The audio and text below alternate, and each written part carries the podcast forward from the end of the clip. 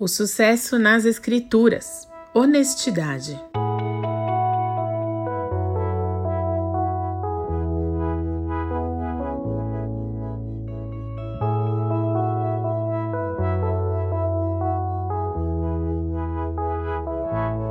Hoje vamos ver a respeito da honestidade, que é muito mais do que falar a verdade. É ser decente, íntegro, razoável, justo, reto, honrado, real consigo mesmo e com os outros sobre quem você é, o que você quer, o que você pensa, o que você precisa.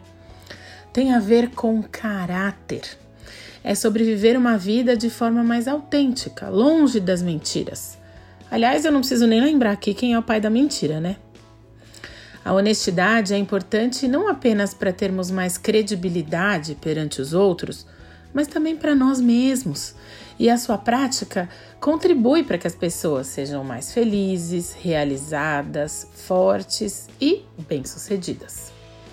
Pessoas honestas não dão o troco errado para os seus clientes, não sonegam impostos, não mentem no currículo, não colam na prova, não fingem saber algo que não sabem não prometem nada sabendo que não conseguirão cumprir e por aí vai. Você pode aplicar a honestidade em uma infinidade de situações da sua vida prática. Pode pensar aí, pegar um papel e fazer uma lista.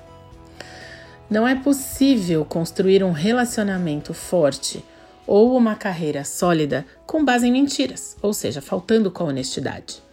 Pode até dar certo por um tempo, mas uma hora a casa cai, literalmente. Aliás, também faz parte do ser honesto a autorresponsabilidade, ou seja, assumir a responsabilidade pelos próprios atos e decisões. Mas é mais do que respeitar as leis e cumprir os contratos assumidos.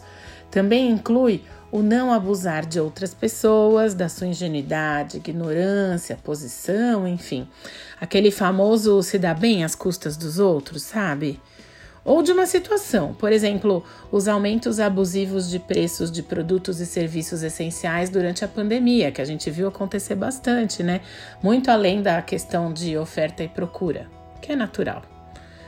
A Bíblia é repleta de diversos exemplos e versículos que nos ensinam sobre honestidade.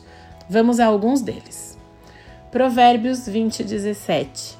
Saborosa é a comida que se obtém com mentiras mas depois dá areia na boca. Mateus 5,37 Seja o seu sim, sim, e o seu não, não. O que passar disso vem do maligno. E também, lá em Êxodo 20, nos Dez Mandamentos, nós lemos o seguinte, ó, verso 9. Trabalharás seis dias e neles farás todos os seus trabalhos.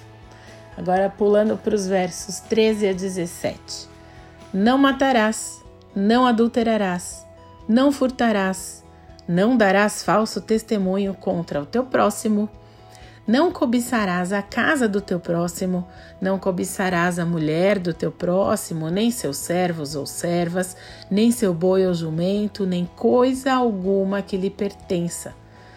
Tudo isso aqui está relacionado à honestidade. E pode ser que em algum momento da vida você olhe para alguém que é bem sucedido ou um modelo que você gostaria de seguir, uma pessoa que tem aquilo que você gostaria de ter, por exemplo, e você olhe para essa pessoa e mesmo que falte honestidade às práticas dela, que você sabe disso, né? Por exemplo, mentir, sonegar imposto, é, esse tipo de coisa, dar propina, enfim. É, mesmo sabendo disso, talvez você olhe para essa pessoa e se sinta tentado a murmurar ou questionar Deus sobre a razão para que esse outro seja bem sucedido e você não. Então lembre-se nesse momento do que diz lá em Provérbios 29, 16.